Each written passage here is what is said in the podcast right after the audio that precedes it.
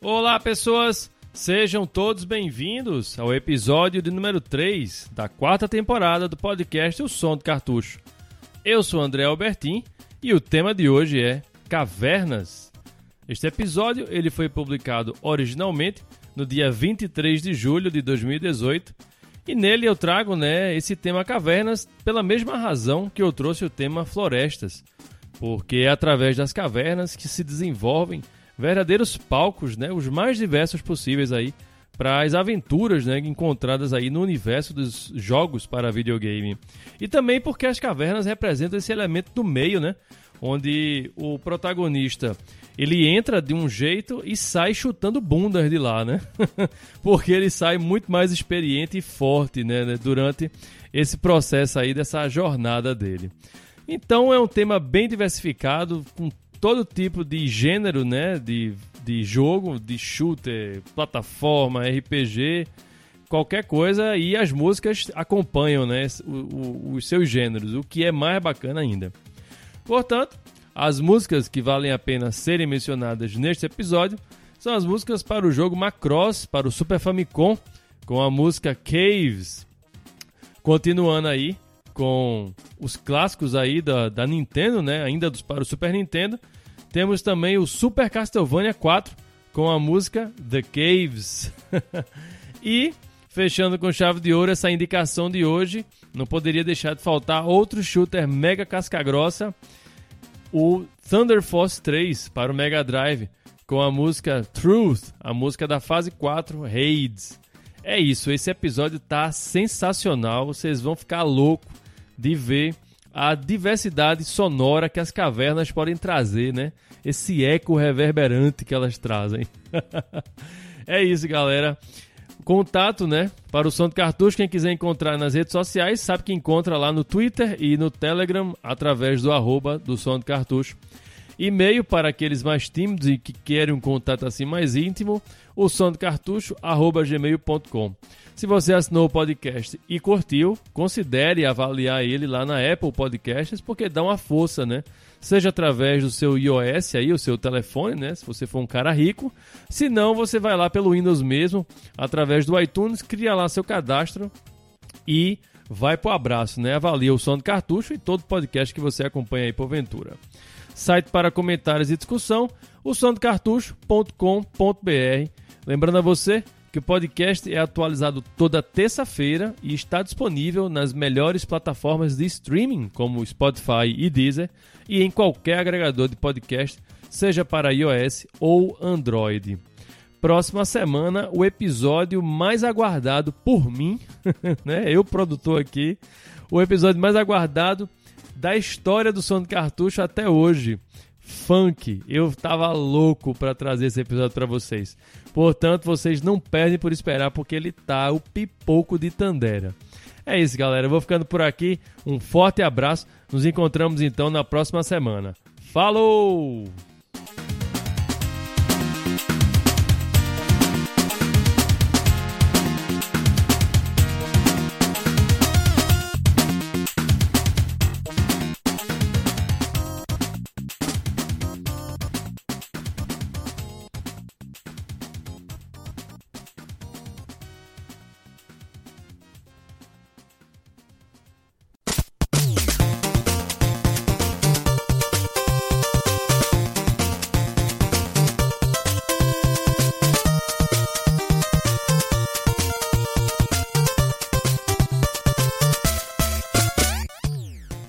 Olá, pessoas! Sejam todos bem-vindos a mais um episódio do podcast O Som do Cartucho, o episódio de número 33. Eu sou André Albertin e o tema de hoje é Cavernas. Sim, pois pela mesma razão pela qual eu escolhi o tema Florestas, né, da, no episódio da segunda temporada, eu acho, do Som do Cartucho, foi da terceira, não me recordo. É, eu escolhi esse tema porque, assim como as florestas, as cavernas elas trazem essa aura, né, de, de misticismo. Na verdade, as cavernas elas são, como é que eu posso dizer assim, um, um arco, né, para dividir a história, porque o personagem tá entrando ali naquele momento obscuro ali, negro às vezes, e é palco para vários, tipos de ações que se pode se desenvolver dentro de uma caverna. E quando ele sai, quando ele sai dela, é, fica-se aberto uma nova possibilidade, né? É como se ele tivesse entrando numa nova jornada. Então elas podem ser místicas, elas podem ser quentes pra caramba, né? como a, as cavernas de, de, de vulcões, elas podem ser de gelo também. Então, assim, dado essa diversidade de palcos que existe nas cavernas, eu resolvi trazer essa playlist que eu já estava fazendo ela há um bom tempo. Eu acho que, que até antes mesmo do episódio de, de, de florestas, né, que eu trouxe para vocês aí. E por essa razão, então, como eu já estava com essa playlist pronta, eu trouxe para vocês. É até bom também porque vai engrossar o caldo, né? Até o, o final do, dessa temporada, que irá até o episódio 40. Já tô logo, tô logo dando spoiler aqui no início do episódio de hoje. É, então vamos começar essa, esse tema de hoje, né? De cavernas que eu preciso dizer para vocês que ele não se fecha unicamente no mundo dos RPGs, porque é mais fácil né, a gente encontrar as cavernas nesses, nesses nesse, nesses universos, né? De jogo, eu digo o gênero do RPG, justamente pela razão supracitada, né? Como eu falei, é uma nova jornada para o personagem, né? É a, a grande fase da mudança se dá geralmente dentro de uma caverna, até porque ele sai da escuridão para a luz. E fazendo um paralelo, eu tava essa semana eu tava reouvindo alguns episódios aí do Som de Cartucho e era realmente um ambiente meio cavernoso, porque, nossa, como eu tava. A voz assim. Olá pessoas, eu sou o André Albertin, você seja bem-vindo ao episódio Som do Cartucho.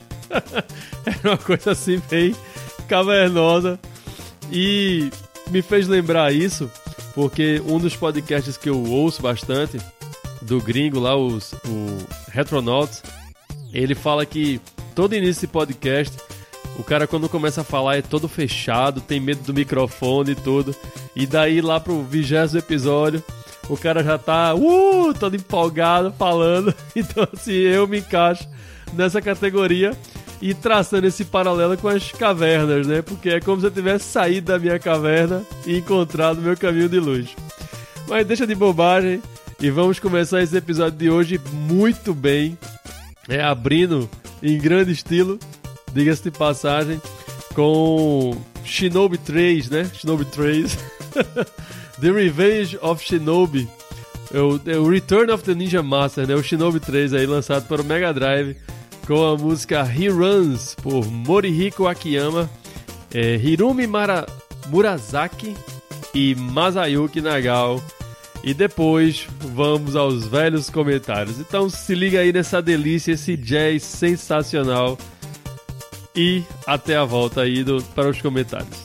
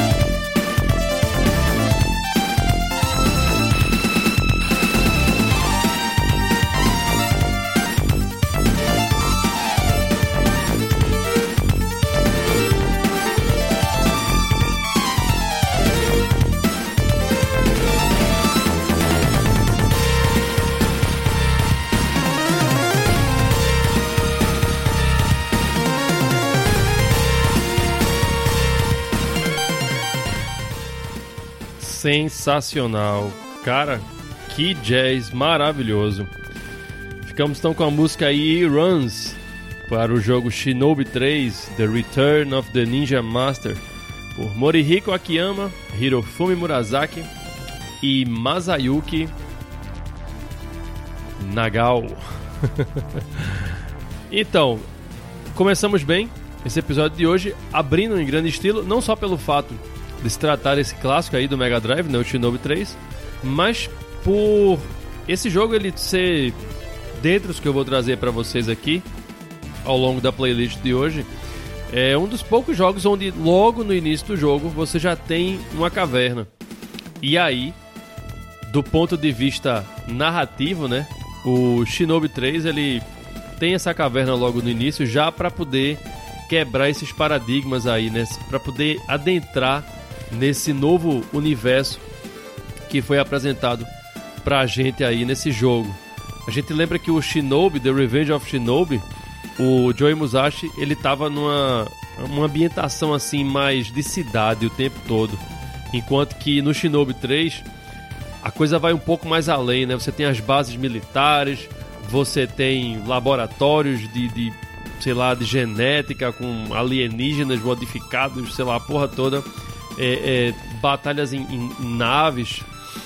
Então, a primeira fase do, do Shinobi 3, dessa, dessa música aí, ela se passa na floresta, que lembra um pouco, né, a floresta que a gente começou no The Revenge of Shinobi, que tinha aquele dojo, enfim, com, com aquelas armadilhas. E entra, a gente, o personagem entra na caverna e aí quando ele sai, ele se abre para todo o universo, né? Parece que, se eu não me engano, ele já começa na base militar, depois ele vai pro cavalo e por aí vai, né? É, é só modificações e trazendo uma, uma, uma dinâmica completamente diferenciada dos jogos anteriores da série, né? Do, do, do Shinobi. Então, casa muito bem esse tema de caverna com a narrativa, né? Do, do Shinobi 3 e esse lance que eu falei do, do da caverna ser aquele ambiente onde se eu posso dizer assim que seria como uma espécie de portal, né?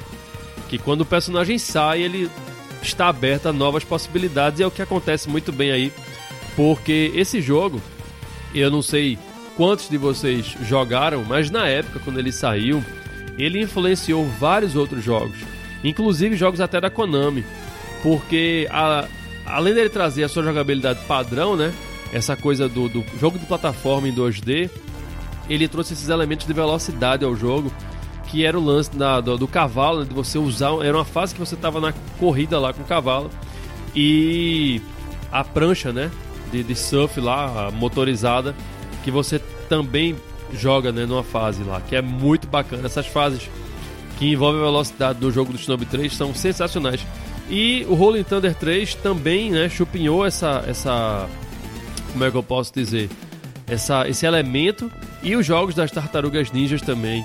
Enfim, virou meio que tendência depois disso, né? Você agregar é, fases diferentes no gameplay do jogo, né? Não ficar só aquela coisa de plataforma o tempo todo. Muito bom mesmo. É, eu encontrei uma, um artigo dele no blog da Tectoy que o pessoal do lado do blog da Tectoy conseguiu uma entrevista com o diretor do jogo, né, o Tomoyuki Ito. Tá muito bacana essa entrevista. Eu vou disponibilizar ela lá na descrição né, do, do post, é, lá do site, da Soprando Cartuchos, para se vocês quiserem dar uma olhada. A entrevista tá muito boa. E assim, ele disse, basicamente, eu vou resumir assim, bem resumido mesmo. Eles foi, foi uma coisa assim meio fragmentada o jogo porque não era o, foco da Sega não era para a criação do, de um Shinobi 3. Então, várias equipes é, ficaram responsáveis, né? Empresas terceirizadas também ficaram responsáveis pela criação do jogo. E uma dessas empresas que ficou responsável pela criação dos chefes, né, as batalhas contra os chefes, ela trabalhava na mesma, no mesmo prédio que a Treasure do Gunstar Heroes trabalhava. Então houve essa esse ambiente assim de comunhão, todo mundo se conversando, trocando ideias, inclusive com a galera da Treasure, né? Que ele disse que influenciou bastante o jogo, essa coisa da velocidade. porque na época eles estavam desenvolvendo, a Treasure estava né, desenvolvendo o Gunstar Heroes. Então, meio que o Shinobi 3 tem essa influência do Gunstar Heroes, é a forma da a questão da velocidade justamente por conta da Treasure. A entrevista tá muito bacana. Vocês depois dêem uma passadinha lá no site, no site e deem uma conferida porque tá uma delícia. Na sequência, passamos para o clássico Hack and Slash aí, no melhor estilo Dungeons and Dragons, que foi uma conversão dos arcades para o Super Nintendo, que foi o jogo The King of Dragons, lançado pela Capcom, com a música Cave of Hydra, pela compositora aí do saudoso Street Fighter 2 Yoko Shimomura. Então vamos a ele e depois aos comentários.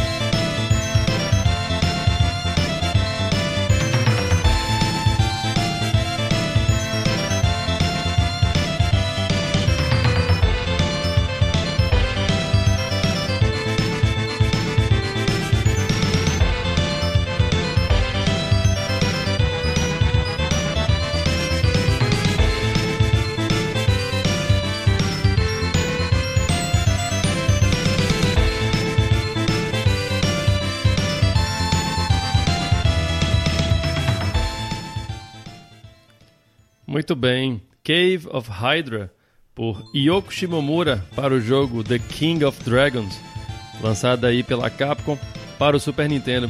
Interessante dessa música é que ela tem esse tom meio assim de anunciação, né? Como se fosse trombetas assim, ó.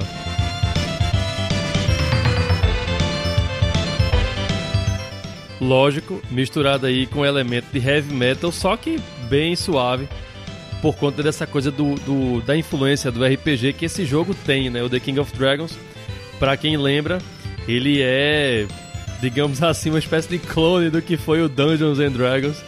Tanto o Shadow, Shadow, o Shadow over Mistara quanto o The Tower of Doom são excelentes jogos. Ele pega essa mesma dinâmica. Você tem, se eu não me engano, são cinco personagens: tem o clérigo, tem o mago, tem o o anão, o elfo, enfim, assim como foi, né, no Dungeons and Dragons. E o personagem ele vai evoluindo como se fosse um RPG, só que de uma forma mais dinâmica, porque no King of Dragons é, existe o lance de quanto mais inimigos você mata e quanto mais ouro você coleta, mais bônus de experiência você ganha e aí você vai permitindo aumentar a barra de estamina né, do seu personagem, a barra de energia, assim como suas habilidades. Muito bacana, um excelente jogo para ser jogado em dupla. Né? Pena que ele não tem o adaptador para quatro jogadores, porque seria excelente. Até porque a premissa do Dungeons and Dragons, quando ele foi lançado nos arcades, era justamente essa: você partir nessa aventura é, com mais de uma pessoa, né? Na verdade, todo RPG é uma grande aventura e só, só, só se torna, né? Ele só alcança, digamos assim, o seu objetivo quando jogado com mais de uma pessoa. É, e mais uma vez, né? Esse lance aí dessa anunciação, esse heavy metal meio que anuncia o que a, a, a aventura que está por vir, né? E RPG é feito de arcos o tempo todo, né? Cavernas, novas aventuras. Então fica bem, como é que eu posso dizer assim, ilustrado o que eu tô querendo falar hoje. É, só mais um detalhe, hoje vocês vão ouvir muita a playlist, né? Muita música com o nome Cave. Tudo Cave, Cave isso, Cave daquilo. Porque o, o episódio é sobre cavernas. Eu vou trazer o próximo jogo do dessa vez um shmup, né? Saímos aqui de uma plataforma, vamos fomos para um hack and slash, né, no melhor estilo aí Golden Axe Dungeon, Dungeons and Dragons e vamos agora para um shmup lá no espaço com o jogo Shooting Across Valkyrie Scramble é, com a música Cave por Noboru Yamane. Então se liga aí e vamos aos comentários daqui a pouco.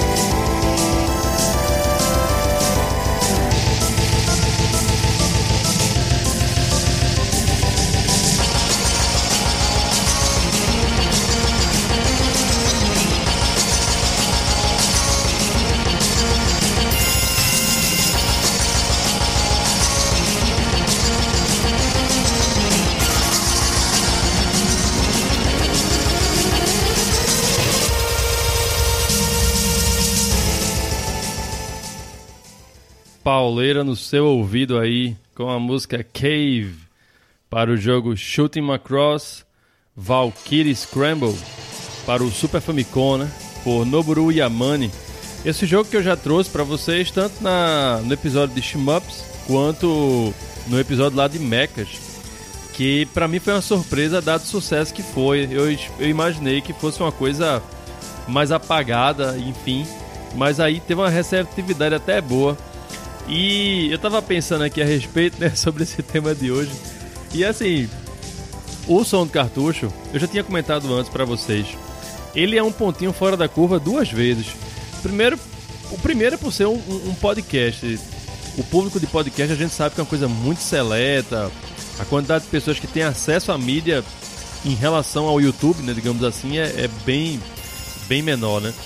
Então, assim, por si só já é um ponto fora da curva quem ouve podcast. E você ouvir um podcast sobre jogos de videogame, acho que a galera deve, tipo, que merda é essa, sabe? deve torcer o nariz, para quem não conhece, deve torcer o nariz completamente.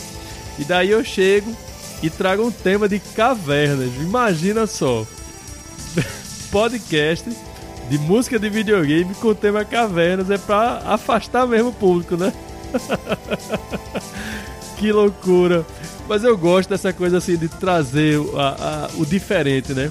Porque tá tudo tão dentro da mesmice hoje em dia, né? A, a internet. E eu acho legal essa proposta.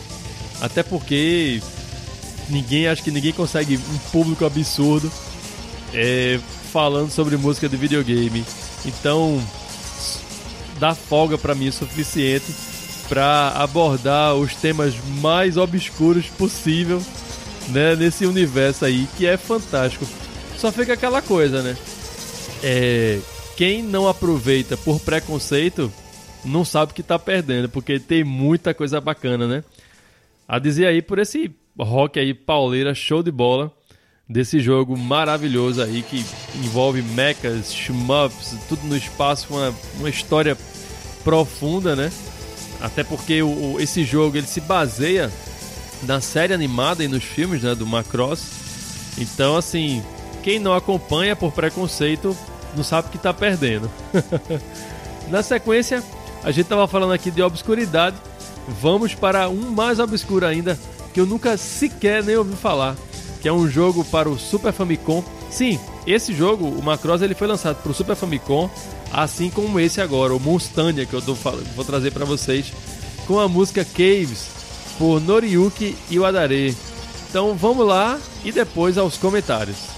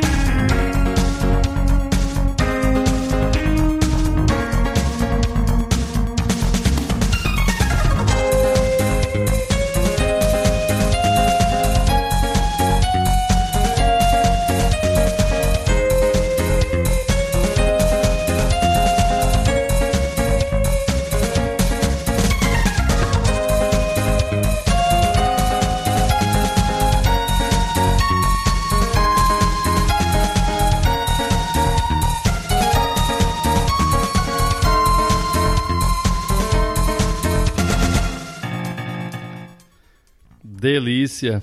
Para mim, um verdadeiro jazz de domingo de manhã. Muito bom.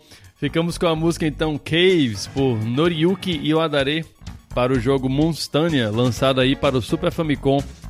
E como eu falei, né, o lance da obscuridade para mim esse RPG foi uma surpresa. E, e é, uma, é, um, é, um, dos grandes prazeres de fazer o som do cartucho, não só por estar tá catando música sensacional, mas também por conhecer jogos maravilhosos. E esse Monstania, ele é um RPG, digamos assim, considerado como um RPG tático. É, a visão dele é isométrica e graficamente ele lembra os personagens, lembra um pouco os personagens da série Harvest Moon, que também foi lançada aí pro Super Nintendo. Mas assim, a forma como o jogo se apresenta lembra um pouco Equinox, o Equinox, para quem não conhece, é a sequência de Solstice. e também é um jogo isométrico, só que é um quebra-cabeça. Não é, é um RPG assim, de quebra-cabeça. Você tem que estar tá saindo das dungeons e é um inferno. Pense num jogo difícil da febre ao tal do, do, do Equinox e do Solstice. Nossa, a trilha, a trilha sonora do, do Solstice é sensacional. Do Equinox eu nunca joguei não. Mas eu tô falando com relação a essa pegada assim de um jogo ser isométrico. E o jogo Monstania, ele tem essa. A história dele, ela chupa muito da, dos elementos do Final Fantasy, de alguns jogos da série Final Fantasy, onde a premissa era de que a magia estava se acabando, que o mundo estava mudando, enfim, as pessoas não acreditavam mais em fadas, gnomos e não sei o que, aquela coisa bem de, de quem gosta de tomar chá de cogumelo, né? e o Monstânia tem um pouco disso. Esse jovem aí, o From, ele vive nessa ilha de Monstânia. E se eu não me engano, ele tem uma namorada que se chama Tia, eu acho o nome dela, Tia Tina, não sei. E eles estão aí em busca, né, dessas fadas escondidas que o mundo já acredita não existirem ou nunca terem existido. E aí ele sai nessa busca para poder provar que elas existem. O jogo ele é bem linear, é um RPG assim bem linear, pelo que eu vi, e é curto, tanto que você não está nem conta quando termina ele. Vale a pena, ele é muito bacana, assim, graficamente falando. É, a jogabilidade é bem simples, nada de extraordinário. Tem alguns puzzles, as fases tem alguns puzzles. É, e tem uma apresentação boa de uma forma geral. Eu recomendo que vocês deem uma sacada nele, porque apesar dele ser lançado para o Super Famicom, ele teve uma fanbase até bacana que houve várias traduções né, para esse jogo. Então você pode jogar até ele em português se você quiser, porque existem os patches para isso, né? De tudo quanto é língua quase tem. Inglês, russo, português, enfim, vale dar uma pena, vale a pena dar uma conferida, vale dar a pena uma conferida. vale a pena dar uma conferida no jogo para poder sentir, né, como é que é a pegada desse Monstânia. Na sequência, influenciado lá pelo episódio lá dos mechas, eu separei essa faixa aqui, Cave, novamente, outra Cave, por Iko Mizutani, Kinuyo Yamashita e Hiroyuki Watsuki, para o jogo Power Rangers, lançado aí também para o Super Nintendo. Então vamos lá, essa maravilha, e depois vamos aos comentários.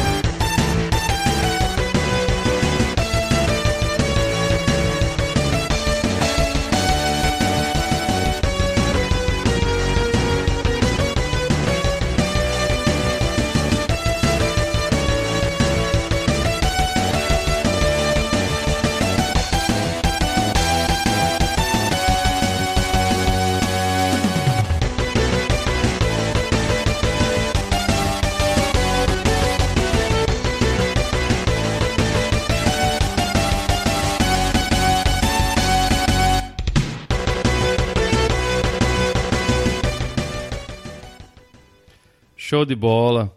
Power Rangers aí para o Super Nintendo com a música Cave por Iko Mizutani, Kinuyo Yamashita e Hiroyuki Iwatsuki. É, essa faixa, ela, lógico, por se tratar de um jogo aí de, de Super Sentais, é, ela traz essa influência bem clara de, de, de, jogos como eu já trouxe né, no episódio de Mechas o Mazinger, né? Mazinger Z, é, essa, essa, esse estilo musical de seriado japonês da década de 70, sabe? Eu acho bacana isso. Porque eu acho que é meio que uma tentativa de, de reverenciar, né? O que foi, até porque os, os Super Sentais são derivados desse universo aí, desses robôs gigantes, como eu já mencionei em episódios anteriores, né? Como o próprio Mazinger Z, é, Pirata do Espaço, enfim. Achei bacana isso aí. É, o Power Rangers, eu na época não tive a oportunidade de jogar, porque quando ele foi lançado, na verdade, quando ele foi lançado, não, quando ele chegou aqui no, no Brasil, eu acho que eu já não tinha mais Super Nintendo. Eu, eu, eu já tinha vendido, eu já estava com outro videogame. Mas assim, eu me lembro que. E outra, porque Power Rangers não foi nunca uma coisa assim que explodiu muito minha cabeça. Eu me lembro que ele passou em 94, né, a primeira, primeira série dele na Globo. E eu achei aquilo uma forçação de barra da porra, porque pra mim Super Sentai tem que ser japonês, não, não tem essa de, de americano do olho azul interpretando né, papel de Super Sentai, não. Achei aquilo muito estranho porque eu já tinha uma base, né? Já tinha Changeman, Flashman, entre outros. E quando o Power Ranger chegou aqui, eu digo, que porra é essa? Sabe? Não fez muito sentido não. Então assim, não foi um jogo que mexeu muito comigo. Mas assim, reconheço que para o pessoal que, que jogou ele na época, né, curtiu bastante. Eu me lembro que nas locadoras a galera tava alugando o tempo todo. Tinha uma saída boa. Mas eu, assim, não tive né, esse, esse apelo todo pelo jogo, como a maioria teve, pelas razões que eu já mencionei aí anteriormente. Na sequência, a gente sai, né, dessa... Vê, vê que variedade, né? Muito bacana isso aí. A gente já, como eu mencionei, né? RPG, shmup, é, é, é, plataforma, cavernas é amor. Puta merda, que, que tema bacana. Vamos para outro shmup com o jogo Advanced Buster Hawk Glay Lancer, lançado aí dessa vez para o Mega Drive pelos compositores Masanori Rikishi, Masanori Rikichi, né? Noriyuki novamente Iwadare, Iwadare, diga, é, Yoshiaki Kuboteiro, Kuboteira e Isao Mizo, Mizoguchi, é, Masanori Rikichi, Noriyuki Iwadare, Yoshiaki Kuboteira e Isao Mizoguchi. Eu espero que me perdoem aí os ouvintes japoneses, porque eu não entendo nada de japonês. Só admiro bastante. É, com a música Stage 3 Asteroid Caves. Para esse shmup clássico aí, Glay Lancer, lançado para Mega Drive. Então vamos a ele.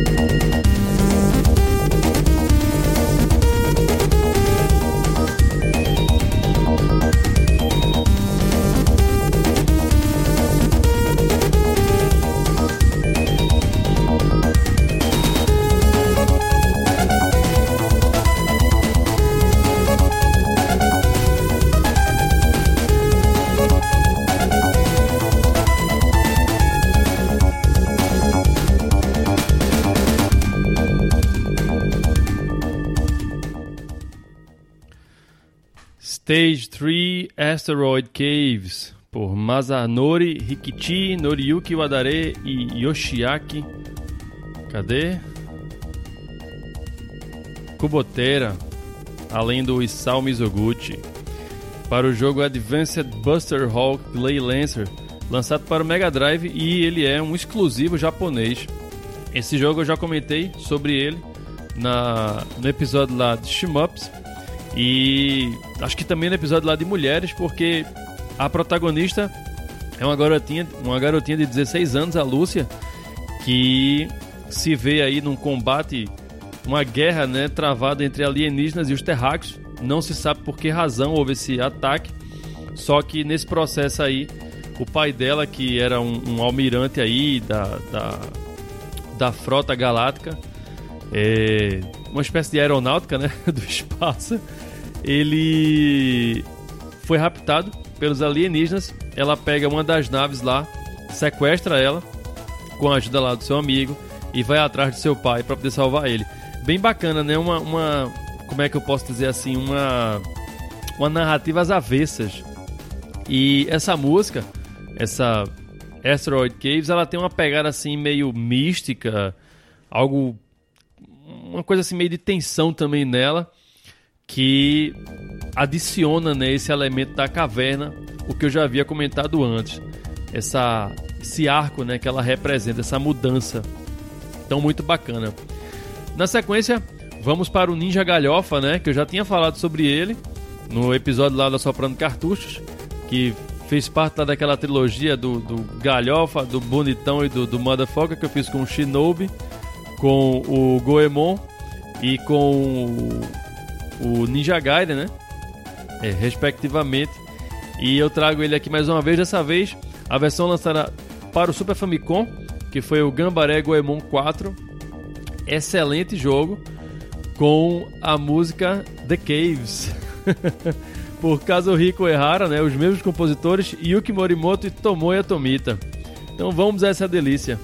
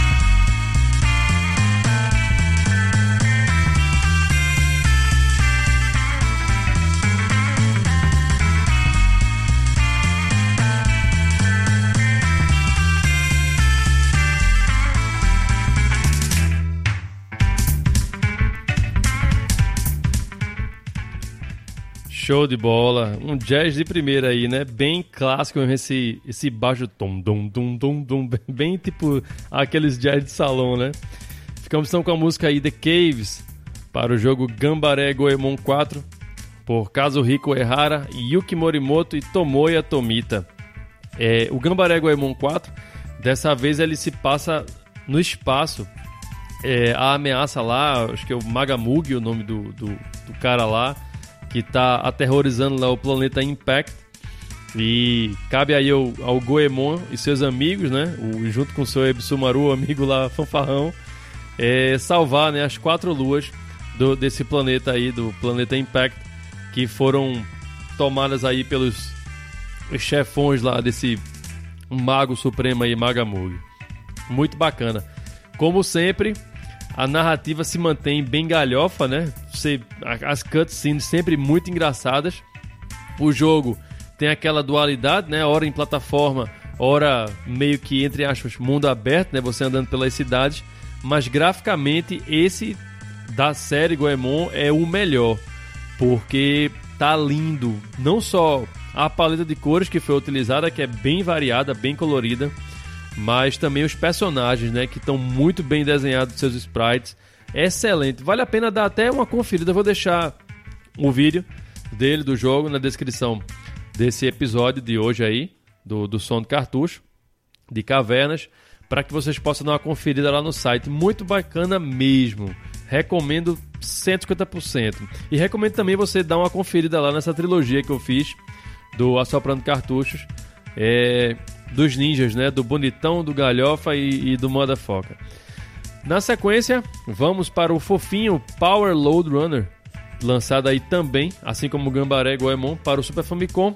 Só que o Power Load Runner tem uma diferença que eu vou comentar depois de, da música Deep Dark Caverns, que é desse, desse jogo aí por Shinji Tashikawa. Então vamos lá e depois vamos aos comentários.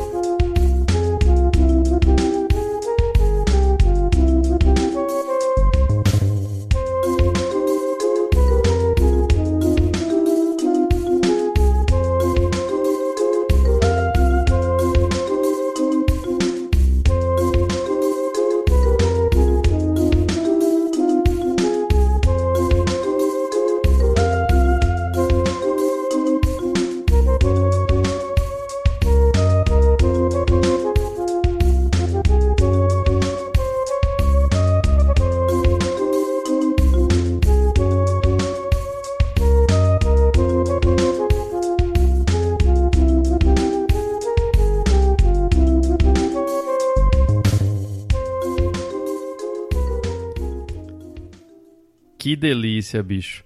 Deep Dark Caverns para o jogo Power Load Runner, lançado aí para o Super Famicom por Shinji Tachikawa. Muito bacana. A música ela tem uma, uma pegada assim meio funk minimalista, né? Muito gostosinha. Eu, eu curto esse como é que essa flautinha e o, o essa, essa espécie de marimba, né, que dá uma coisa assim mais brilhosa, né, um tom mais brilhoso, essa coisa de, de caverna é, é, com, com diamante, sei lá, com esmeraldas, algo assim do tipo. A visão que eu tenho é essa do, dessa música, muito, muito gostosa. É, o Power Load Runner, eu já havia tratado sobre ele no episódio lá de, de Fofura, e ele se baseia na mesma dinâmica do seu antecessor, né, que foi lançado para o Nintendinho, o Load Runner.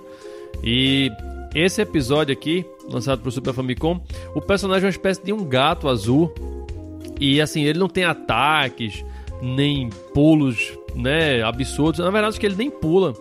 É, o jogo ele funciona como se fosse uma espécie de puzzle, onde você tem que em cada fase coletar de, determinados itens, acho que é ouro ou alguma coisa assim a mais. E você fica. Macaquinhos ficam atrapalhando você. Então, assim, ele não ataca, ele não mata ninguém nem nada, ele sai. É, é, é uma espécie de jogo, esses jogos não violentos, sabe? Que são divertidos que tem essa mistura assim de puzzle, porque você vai abrindo buraquinhos para os macacos caírem e você passar. Então, assim, eles ficam atrapalhando o seu caminho o tempo todo. Parece um jogo de minigame, na verdade. É muito bacana a jogabilidade dele, assim, é bem suave, bem simples. A trilha sonora é bem gostosa, se passa todo o jogo se passa todo numa ilha. E ele se chama Power Load Runner porque era um jogo que não tinha uma versão física, como a gente conhece, de cartucho. É, o, o, o nome, o adjetivo Power aí nesse caso, é por conta que ele era lançado nos quiosques da Nintendo, da Nintendo Power. Não tem nada a ver com a revista Nintendo Power. A Nintendo Power era um sistema que a Nintendo disponibilizava, assim como foi com o Famicom Disk System, que as pessoas iam nesses quiosques, né? O Nintendo Power na verdade era um quiosque, é, só que do Super Nintendo onde a pessoa levava o, o cartucho e é, a Nintendo copiava para a memória RAM do, do cartucho o jogo. Então, assim, dificilmente vai ser um jogo que você vai encontrar ele em mídia física, a não ser que a pessoa crie o cartucho hoje em dia, né? Como fazem essas modificações hoje em dia, que é bem comum. A pessoa, o pessoal, né, é, trazer esses novos jogos de trazendo para versões até do, é, traduzidas, né? Chrono Trigger em português, aí o cara vai lá, reimprime o logo do cartucho, enfim, aquela coisa toda. Mas assim, originalmente é um jogo que foi lançado apenas em mídia digital pelo sistema de, da Nintendo Power lá no Japão. Muito bacana. Mas aí ela cancelou logo esse negócio porque viu que tava uma brecha enorme para pirataria, né? tá aí o resultado. Hoje em dia a gente tem vários flashcards que fazem exatamente isso que a Nintendo já havia feito lá atrás. Esse, esse jogo ele saiu em 1999, ou seja, no auge aí da era dos 32 bits aí com jogos em CD, enfim. Na sequência voltamos para a, o clássico Mamono Hunter Yoko ou Devil Hunter Yoko que eu já havia tratado lá no episódio lá de mulheres. Show de bola esse jogo que lembra muito é, o jogo da série Vales, que eu sou fascinado por ele.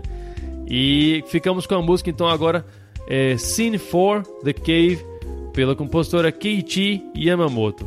Então se liga nessa delícia e vamos depois aos comentários.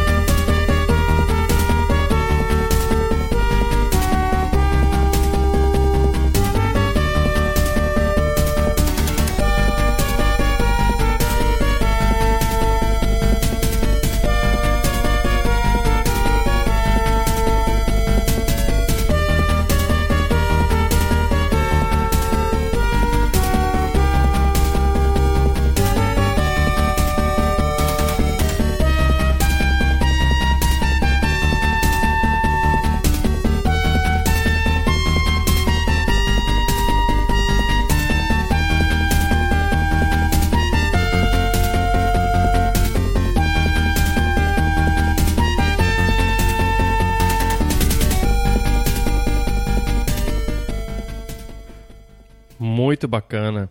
Scene 4 The Cave, por Keiichi Yamamoto para o jogo Mamono Hunter Yoko, ou Devil Hunter Yoko, lançado aí para o Mega Drive. Essa versão exclusivamente japonesa. Eu já havia comentado sobre ele no episódio lá de Mulheres. É, e um, um jogo que ele se baseia na animação né, e no mangá também homônimo. Muito bacana. Como eu falei, esse jogo me chamou a atenção pelo fato de se parecer um pouco, né, lembrar a série Vales, que também chegou aí que foi lançada também para o Mega Drive. Show de bola. É...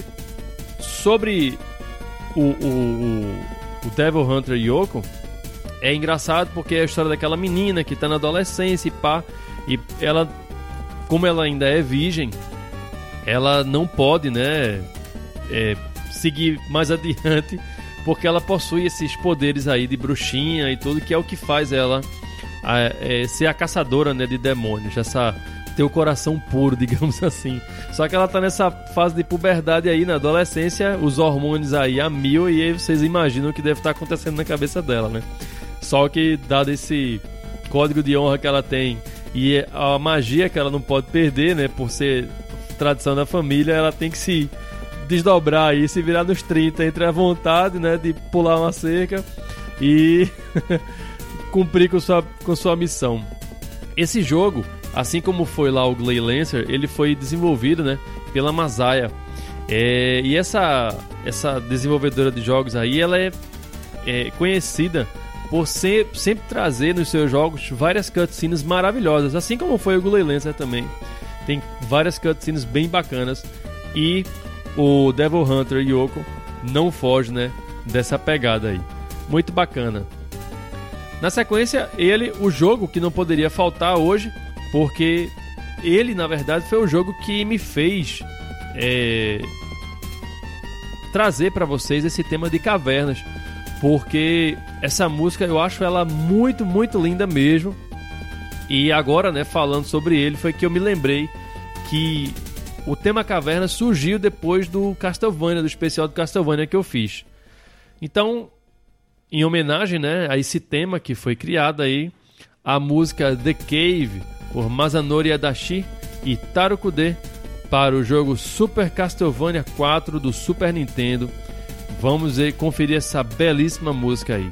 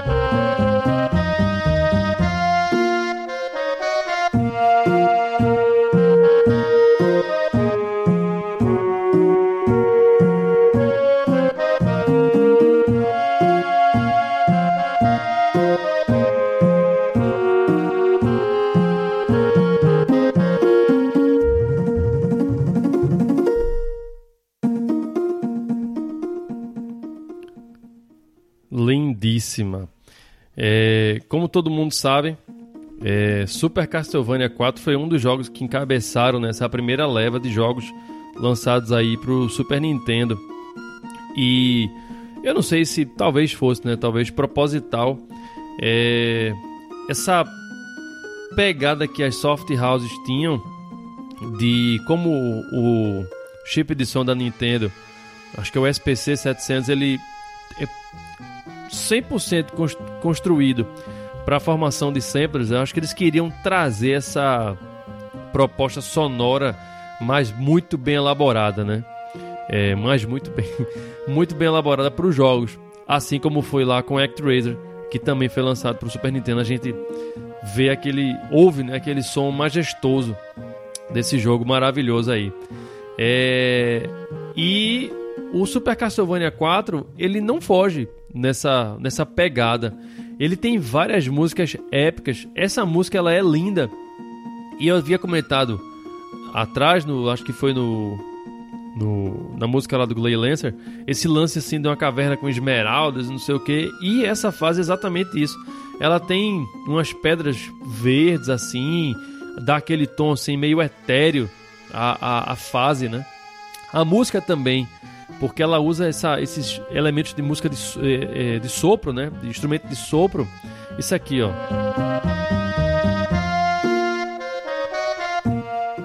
junto com a harpa, que dá ainda mais essa coisa do etéreo, né? Assim, do algo que está se perdendo no ar, assim. Muito, muito bacana mesmo. A música se chama The Cave, Masanori Adachi e Tarokude, para o clássico Super Castlevania 4 do Super Nintendo, nessa compilação dos três primeiros jogos que foi feita para o Super Castlevania, que na verdade ele não faz parte do canon da série, né? Como eu falei, ele foi um, uma espécie de compilado do que ficou melhor em cada jogo e implementado nessa versão aí do Super Nintendo. Na sequência, outro RPG, baseado aí na série Dragon Slayer, na verdade o quinto jogo da série Dragon Slayer, que foi o jogo Sorcerian, lançado para o Mega Drive, também que só saiu lá no Japão, com a música Cave and Dungeon, por Hiroshi Kubota. Vamos lá então e depois aos comentários.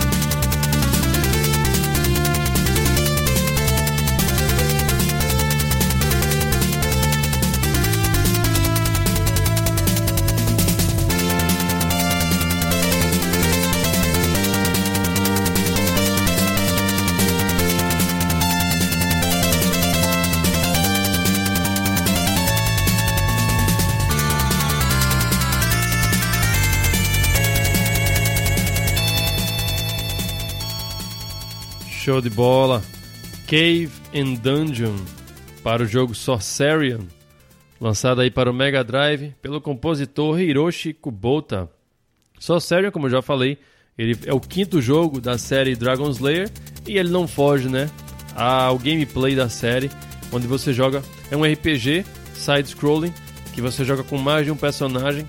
Nesse, se eu não me engano, você pode criar até 10 personagens e você joga é, com a equipe né, de até quatro personagens. E as classes é, dos personagens são, são você tem 16 é, é, classes de personagem com, ou, com, com, não, ou não, né? Ele tem várias é, habilidades ou trabalhos que ele chama. Que tem palhaços, exorcistas, clérigos, várias coisas. E essa é, como é que eu posso dizer? Essa diversidade de personagens é o que realmente dá o gameplay no jogo. Porque ele lembra. Na verdade, quem lembra é o, é o The Lost Vikings. É, que são aqueles três vikings que cada um tem uma habilidade, né? para poder sair das fases. E o Sorcerian é nessa pegada. É, onde cada personagem tem uma habilidade diferente que vai fazer com que você consiga concluir a fase, né? Então você tem que saber usar bem uh, os personagens é aquela coisa, né? A, a jogabilidade fragmentada, onde ele não, não, não deposita em um único personagem toda a habilidade para poder vencer o jogo, mas sim em personagens diferentes para que dê esse elemento de puzzle também, né? Só que aí tem um elemento RPG na história. Muito bacana, Dragon Slayer, né? Essa série aí, com o quinto jogo, Sorcerian. Chegando já ao finalzinho do programa, traz, tro, trogo, quer dizer, trogo, trago para vocês o improvável Ranger X fazendo parte dessa playlist aí de cavernas hoje. Nessa terça-feira aí do som do cartucho com a música da fase Stage 2/1 com a música Cave.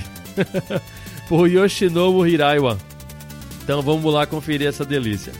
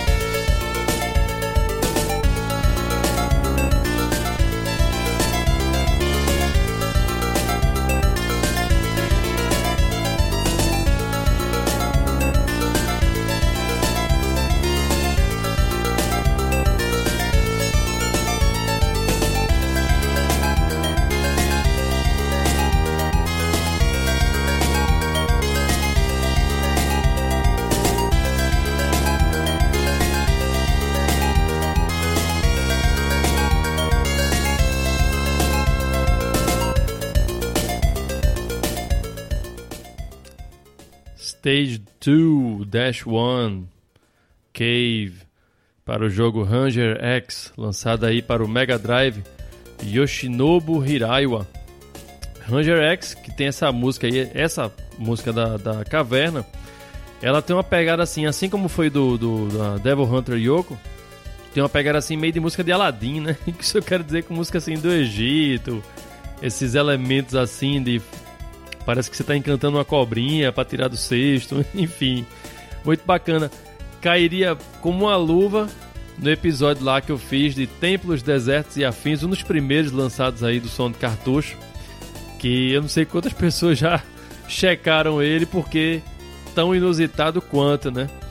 Porque o lance era falar sobre essa, esse tipo de música mesmo, essa música assim, tipo Oriente Médio, que é o que ela traz aqui. E o Ranger X, como eu falei, tão improvável quanto o tema, nesse jogo você tem uma, uma é um o piloto ele veste esse exoesqueleto, esse exoesqueleto aí que permite a jogabilidade não só de você voar, né, com essa roupa, mas também de você pilotar uma moto. Então, ele vai é um shmup também, mas ele vai além do que era oferecido na época, justamente por trazer essa dualidade assim na jogabilidade de uma coisa dependendo da outra, né, o tempo todo. Isso é que é o bacana. Além também de um arsenal de armas bem diferenciado que esse jogo traz, uma jogabilidade excelente e como eu já mencionei, foi um dos jogos aí que extrapolou a paleta de cores lá do Mega Drive, assim como os gráficos, né? Muito bacana mesmo. Vale a pena dar uma conferida. Ele apareceu também lá no episódio lá dos Mechas e se tornou um clássico cult, né? Com o passar do tempo, pelo período em que ele foi lançado. Então é isso, amiguinhos. Chegamos ao fim de mais um episódio aí do Som do Cartucho. Eu sou André Albertin. Estou também nas redes sociais aí, vocês sabem, Facebook, Instagram, Twitter.